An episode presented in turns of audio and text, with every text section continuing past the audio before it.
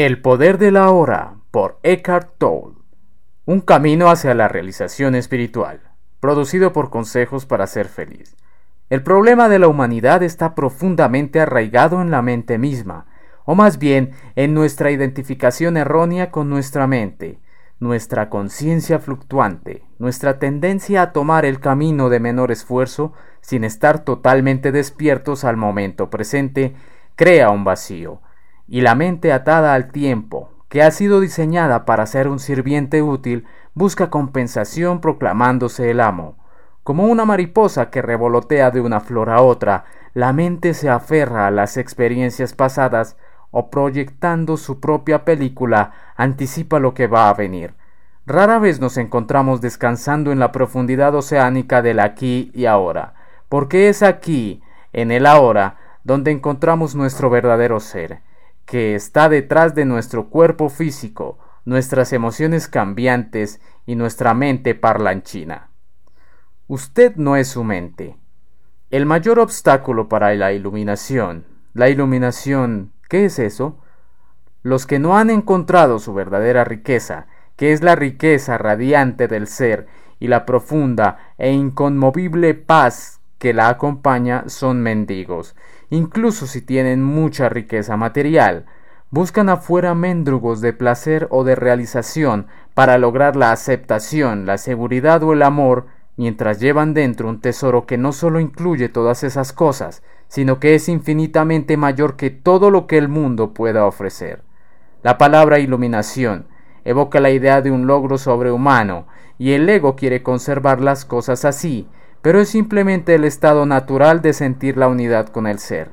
Es un estado de conexión con algo inconmensurable e indestructible, algo que, casi paradójicamente, es esencialmente usted y sin embargo es mucho más grande que usted. Es encontrar su verdadera naturaleza más allá del nombre y de la forma. La incapacidad de sentir esa conexión da lugar a la ilusión de la separación, de usted mismo y del mundo que lo rodea entonces usted se percibe a sí mismo, consciente o inconscientemente, como un fragmento aislado. Surge el miedo y el conflicto interior y exterior se vuelve la norma. Me encanta la sencilla definición de la iluminación dada por Buda, con el fin del sufrimiento. No hay nada sobrehumano en esto, ¿cierto? Por supuesto, como toda definición es incompleta, solo dice lo que la iluminación no es, no es sufrimiento. Pero ¿qué queda cuando ya no hay sufrimiento? El Buda no habla sobre esto y su silencio implica que usted tiene que averiguarlo por sí mismo. Usa una definición negativa para que la mente no la convierta en algo que se deba creer o en un logro sobrehumano, una meta que es imposible de alcanzar. A pesar de esta precaución, la mayoría de los budistas aún cree que la iluminación es para el Buda, no para ellos, al menos no en esta vida. La palabra ser no explica nada, pero tampoco lo hace la palabra Dios. Sin embargo, ser tiene la ventaja de que es un concepto abierto, no reduce lo infinito invisible a una entidad finita. Es imposible formarse una imagen mental de ello. Nadie puede reclamar la posesión exclusiva del ser. Es su propia esencia y es inmediatamente accesible a usted como la sensación de su propia presencia la comprensión de yo soy que es anterior a yo soy esto o yo soy aquello. Así que hay solamente un pequeño paso de la palabra ser a la experiencia del ser. ¿Cuál es el mayor obstáculo para experimentar esta realidad? La identificación con su mente, que hace que el pensamiento se vuelva compulsivo. No ser capaz de dejar de pensar es una calamidad terrible, pero no nos damos cuenta de ello, así que se considera normal. Este ruido mental incesante nos impide encontrar ese reino de quietud interior que es inseparable del ser. También crea un falso ser hecho por la mente que arroja una sombra de temor y de sufrimiento. El filósofo Descartes creía que había encontrado la verdad fundamental cuando hizo su famosa aseveración pienso, luego existo. De hecho, había dado expresión al error básico, equiparar pensar con ser e identidad con pensamiento.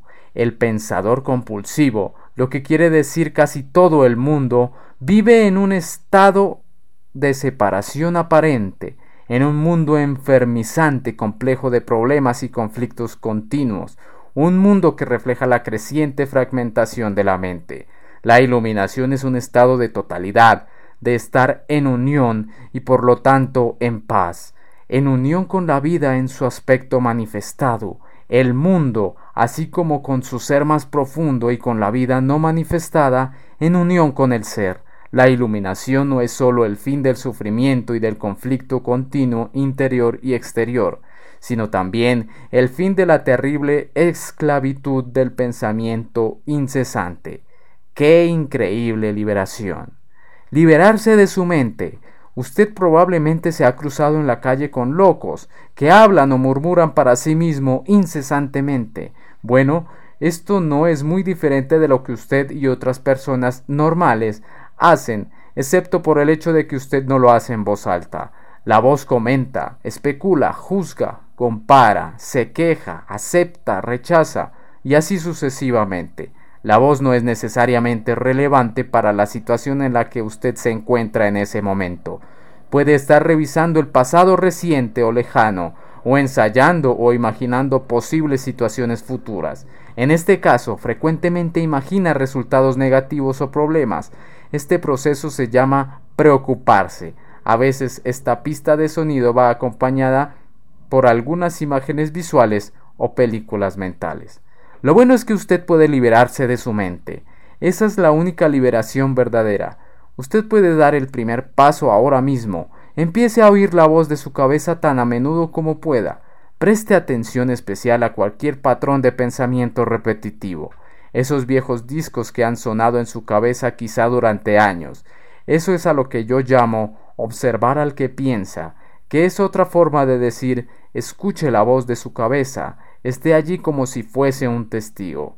Cuando usted escuche esta voz, hágalo imparcialmente, es decir, no juzgue, no juzgue o condene lo que oye, porque hacerlo significaría que la misma voz ha vuelto a entrar por la puerta trasera. Pronto empezará a darse cuenta de esto. Está la voz y estoy yo escuchándola, observándola, esta comprensión del yo soy. Esta sensación de su propia presencia no es un pensamiento, surge de más allá de la mente. Así pues, cuando usted escucha un pensamiento, usted es consciente no solo del pensamiento, sino de usted mismo como testigo de él. Ha aparecido una nueva dimensión de conciencia. Mientras oye al pensamiento, usted siente una presencia consciente. Su ser más profundo, más allá o debajo del pensamiento, como quien dice, el pensamiento entonces pierde su poder sobre usted y rápidamente se calma porque usted ya no le da energía a la mente por medio de la identificación con ella. Este es el comienzo del fin del pensamiento involuntario y compulsivo. La iluminación, elevarse por encima del pensamiento. Para sobrevivir en este mundo, ¿no es esencial el pensamiento? Su mente es un instrumento, una herramienta, Está ahí para utilizarla en una tarea específica y cuando se termina la tarea hay que dejarla de lado. Como se usa ahora, yo diría que el 80 o 90% del pensamiento de la mayoría de las personas es no solo repetitivo e inútil, sino que por su naturaleza disfuncional y a menudo negativa, gran parte de él también es perjudicial. Observe su mente y descubrirá que esto es verdad. Ella causa una pérdida grave de energía vital. Este tipo de pensamiento compulsivo es en realidad una adicción. ¿Qué es lo que caracteriza a una adicción? Simplemente esto. Usted ya no siente que puede elegir detenerse. Parece más fuerte que usted. También le da una sensación falsa de placer. Placer que invariablemente se convierte en dolor. ¿Por qué habríamos de ser adictos al pensamiento? Porque usted está identificado con él lo que significa que usted deriva su sentido de sí mismo del contenido y la actividad de su mente, porque cree que dejaría de ser si dejara de pensar. Según crece, usted forma una imagen mental de quien es usted, basada en su condicionamiento personal y cultural. Podemos llamar a este ser fantasmal el ego. Consiste en actividad mental y solo se puede mantener activo por medio del pensamiento constante. El término ego significa diferentes cosas para las diferentes personas, pero cuando lo uso aquí significa un falso ser, creado por la identificación con la mente. Para el ego, el momento presente casi no existe. Lo único que se considera importante es el pasado y el futuro. Esta inversión total de la verdad es la causante de que en su modalidad ego la mente sea tan disfuncional. Está siempre preocupada de mantener el pasado vivo porque sin él, ¿quién es usted? Se proyecta constantemente hacia el futuro para asegurar su supervivencia y para buscar algún tipo de alivio o de realización en él.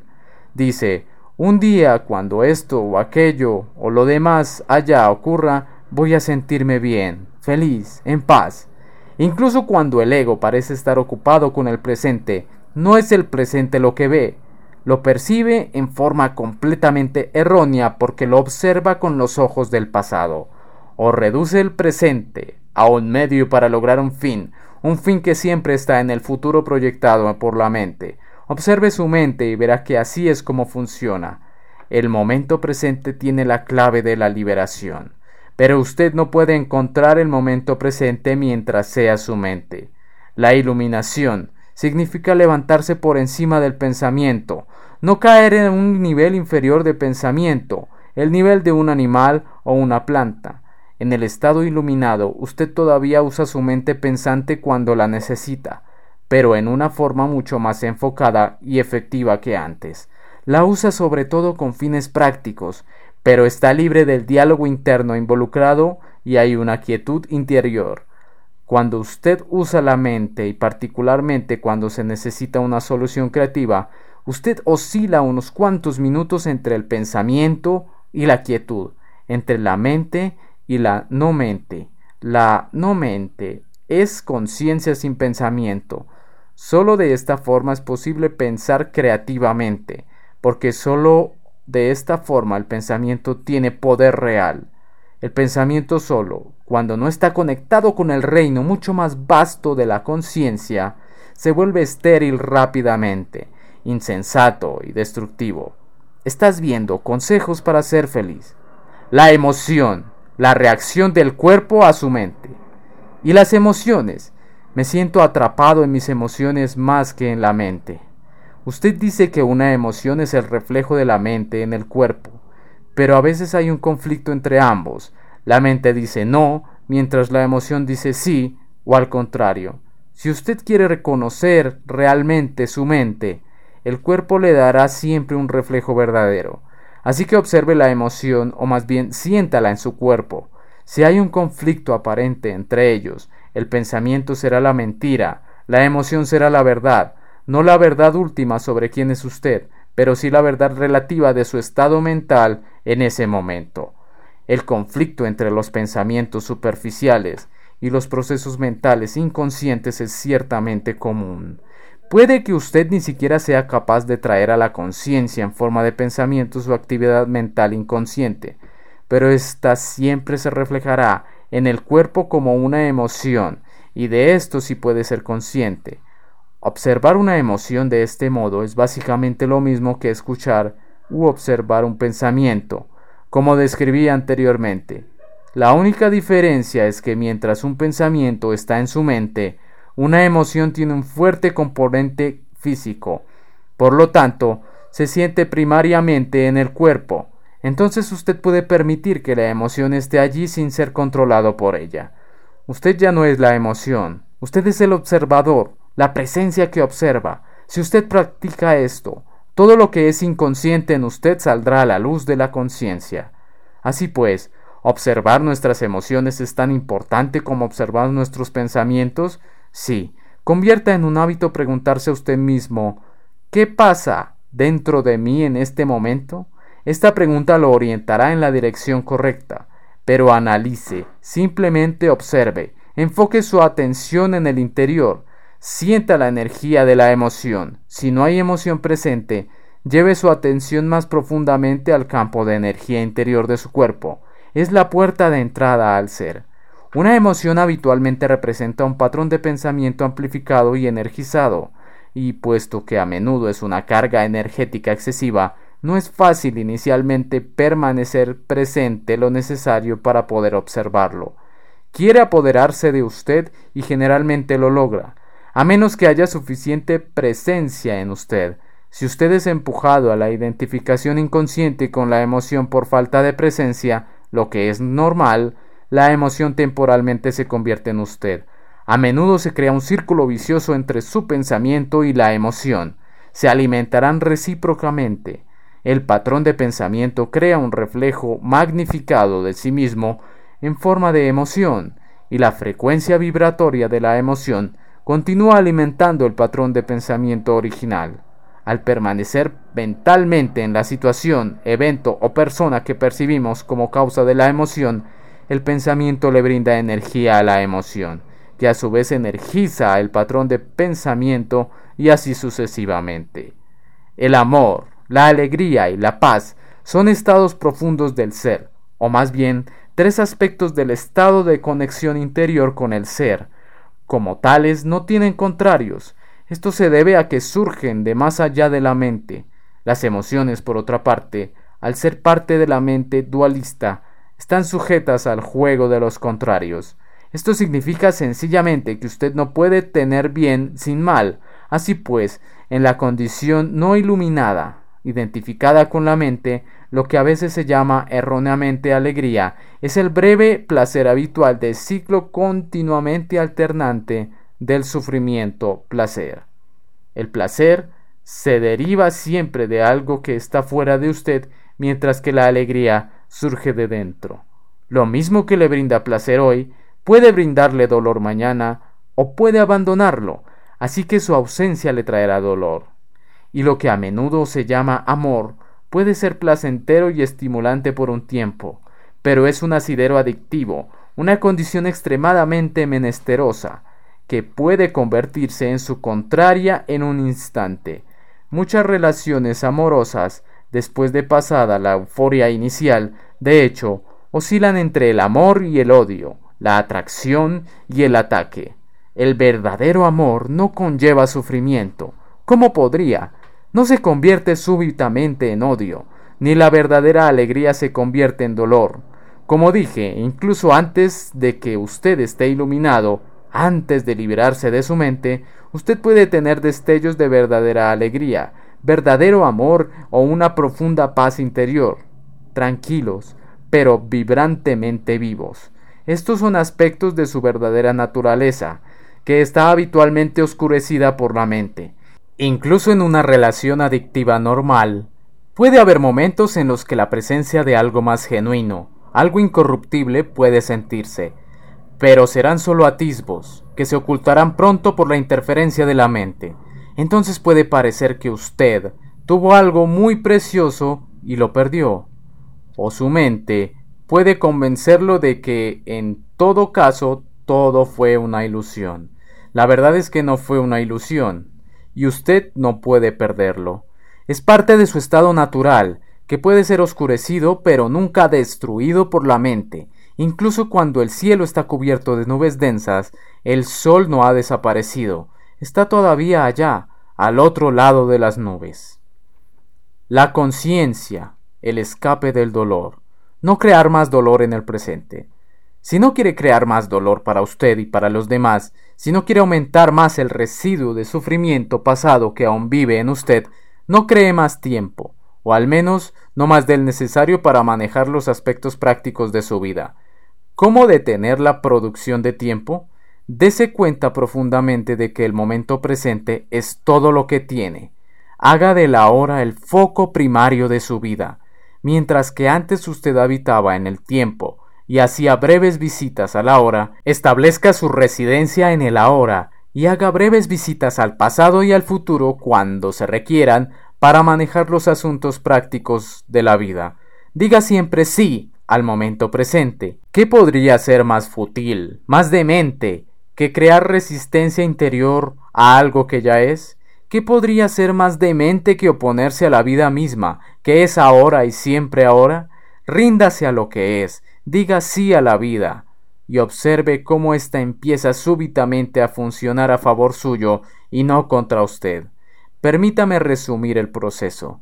enfoque la atención en el sentimiento que hay dentro de usted, reconozca que es el cuerpo del dolor, acepte que está allí, no piense en él, no deje que el sentimiento se transforme en pensamiento, no juzgue o analice, no se identifique, permanezca presente y continúe siendo el observador de lo que está ocurriendo dentro de usted.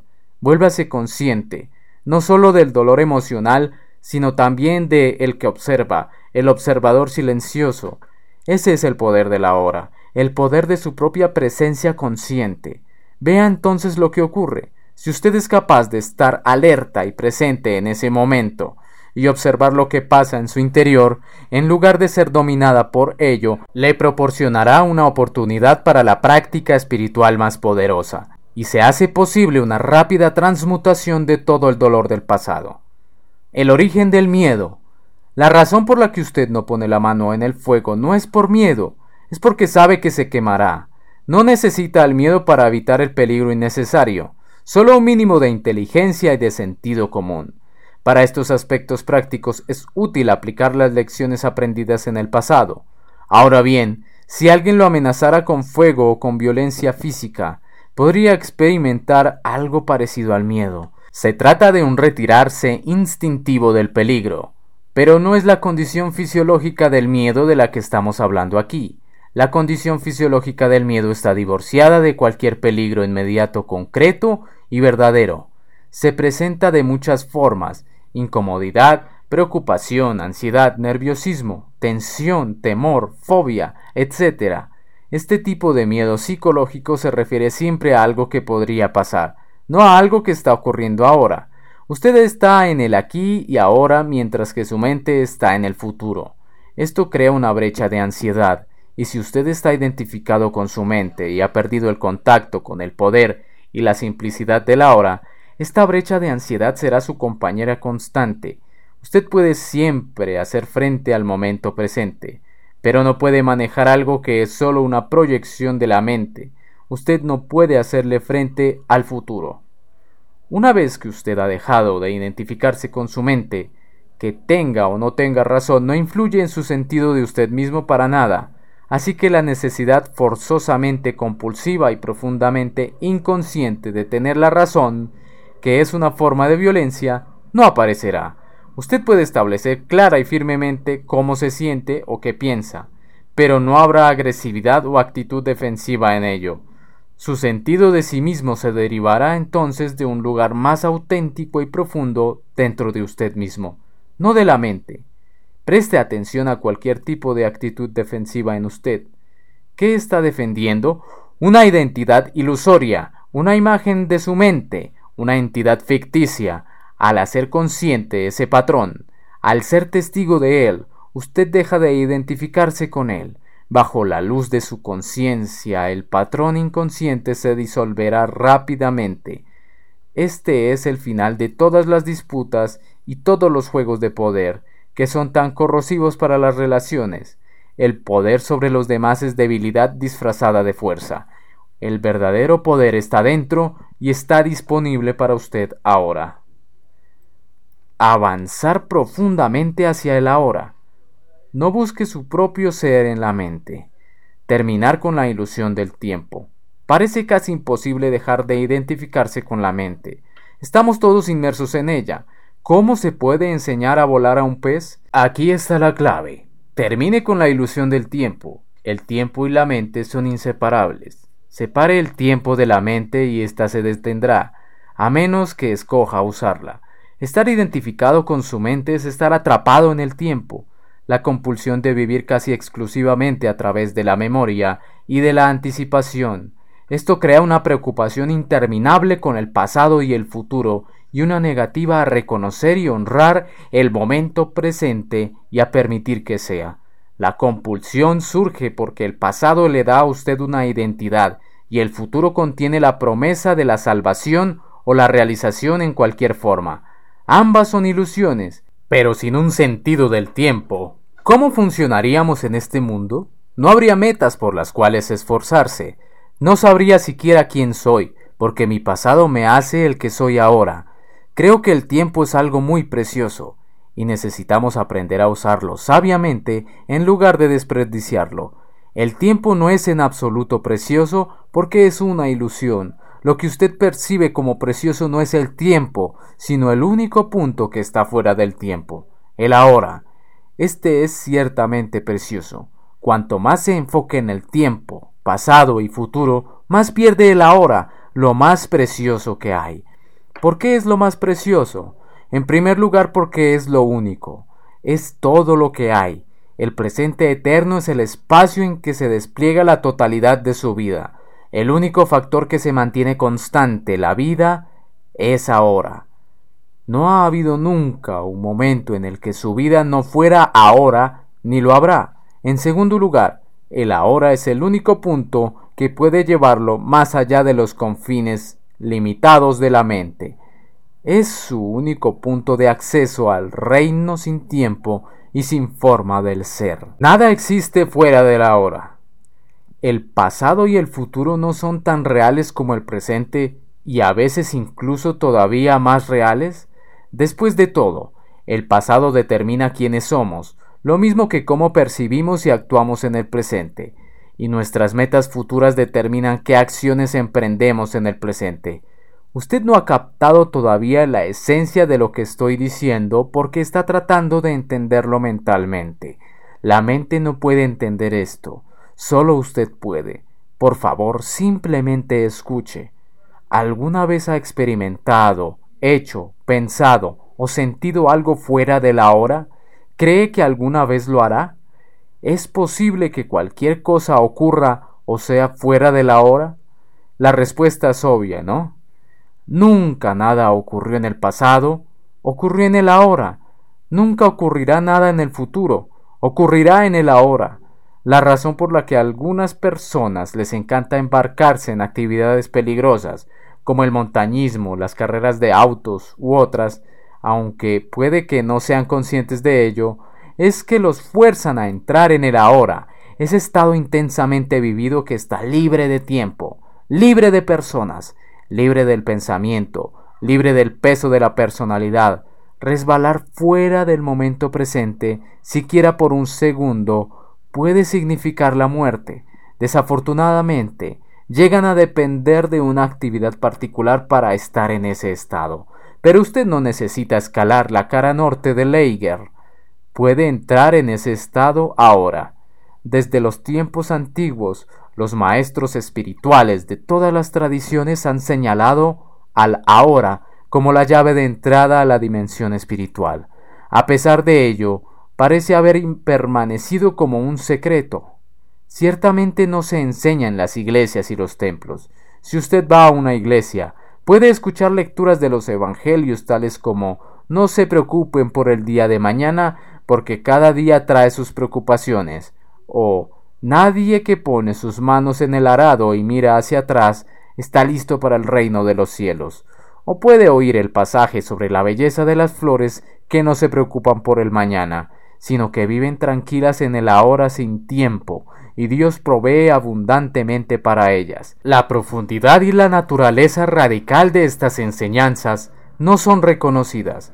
Nadie parece darse cuenta de que fueron dichas para ser vividas y para traer así una profunda transformación interior, acceder al poder de la hora. Así pues, rompa el viejo patrón de la negación del momento presente y de la resistencia al presente. Convierta en práctica retirar la atención del pasado y el futuro cuando no los necesite. Salga de la dimensión del tiempo lo más posible en la vida diaria. Si encuentra difícil entrar en el ahora directamente, empiece por observar la tendencia habitual de su mente a querer escapar de la hora.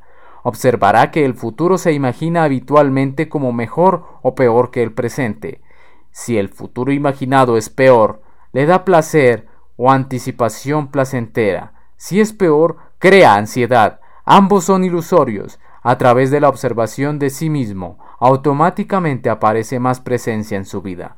En el momento en que usted se da cuenta de que no está presente, usted está presente. Siempre que es capaz de observar su mente, deja de estar atrapado en ella. Ha entrado otro factor, algo que no es de la mente, la presencia testigo. La locura del tiempo psicológico. Usted no pondrá en duda que el tiempo psicológico es una enfermedad mental si observa sus manifestaciones colectivas. Ocurren, por ejemplo, en forma de ideologías tales como el comunismo, el nacionalsocialismo o cualquier otro nacionalismo o sistemas rígidos de creencias religiosas que operan bajo la asunción implícita de que el mayor bien está en el futuro y de que, por tanto, el fin justifica los medios. El fin es una idea, un punto en el futuro proyectado por la mente, en el que la salvación en cualquiera de sus formas, felicidad, logro, igualdad, liberación, etc., se alcanzará. Frecuentemente los medios para llegar a ello son la esclavitud, la tortura y el asesinato de las personas en el presente. Por ejemplo, se estima que para promover la causa del comunismo se asesinaron unos 50 millones de personas para lograr un mundo mejor en Rusia, China y otros países. Ese es un ejemplo estremecedor cómo creer en un cielo futuro produce un infierno presente. ¿Puede haber alguna duda de que el tiempo psicológico es una enfermedad mental grave y peligrosa? ¿Cómo opera este patrón mental en su vida? ¿Está usted tratando siempre de llegar a un sitio diferente de donde está? La mayor parte de lo que haces es solo un medio para lograr un fin. La realización está siempre a la vuelta de la esquina o reducida a placeres esporádicos como el sexo, la comida, la bebida, las drogas o las diversiones excitantes o emocionantes. Está siempre concentrado en alcanzar o perseguir algún placer o emoción nuevos. ¿Cree que si compra más cosas se sentirá más realizado, más satisfecho o completo psicológicamente? espera a un hombre o una mujer que le dé sentido a su vida. Todos los problemas son ilusiones de la mente. Siento como si me hubiera quitado un peso de encima, una sensación de levedad. Me siento claro, pero mis problemas están todavía aquí esperándome, ¿no es cierto? No se han resuelto. ¿No estoy evadiéndolo solo temporalmente? Si usted se encontrara en el paraíso, no pasaría mucho tiempo sin que su mente dijera Sí, pero... En últimas, no se trata de resolver sus problemas, solo trata de darse cuenta de que no hay problemas, solo situaciones que manejar o que dejar así y aceptar como parte de la condición de ser del momento presente hasta que cambien o se puedan manejar. Los problemas son creados por la mente y necesitan el tiempo para sobrevivir no pueden sobrevivir en la actualidad del ahora. Concentre su atención en el ahora y dígame qué problema tiene en este momento. No recibo ninguna respuesta, porque es imposible tener un problema cuando su atención está completamente en el ahora. Una situación que debe manejarse o aceptarse, sí. ¿Por qué convertirla en un problema? ¿Por qué convertir cualquier cosa en un problema? ¿No es la vida un reto suficiente como es?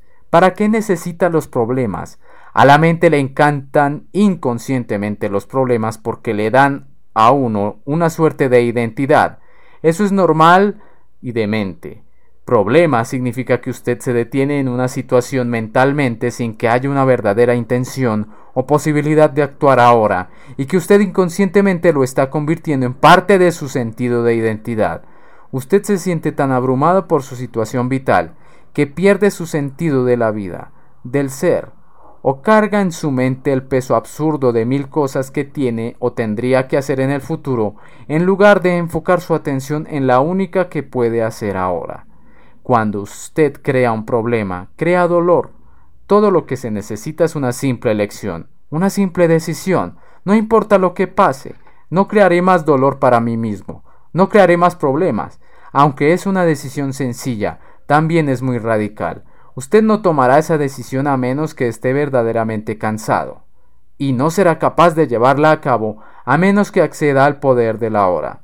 Si usted no crea más dolor para sí mismo, no lo crea para los demás. Tampoco contamina esta hermosa tierra, ni su propio espacio interior, ni a la psique humana colectiva con la negatividad de la fabricación de problemas. Si usted ha estado alguna vez en una situación de vida o muerte, sabrá que no era un problema. La mente no tuvo tiempo de tontear y convertirla en un problema. En una verdadera emergencia la mente se detiene, usted se hace completamente presente en el ahora y algo infinitamente más poderoso toma el control.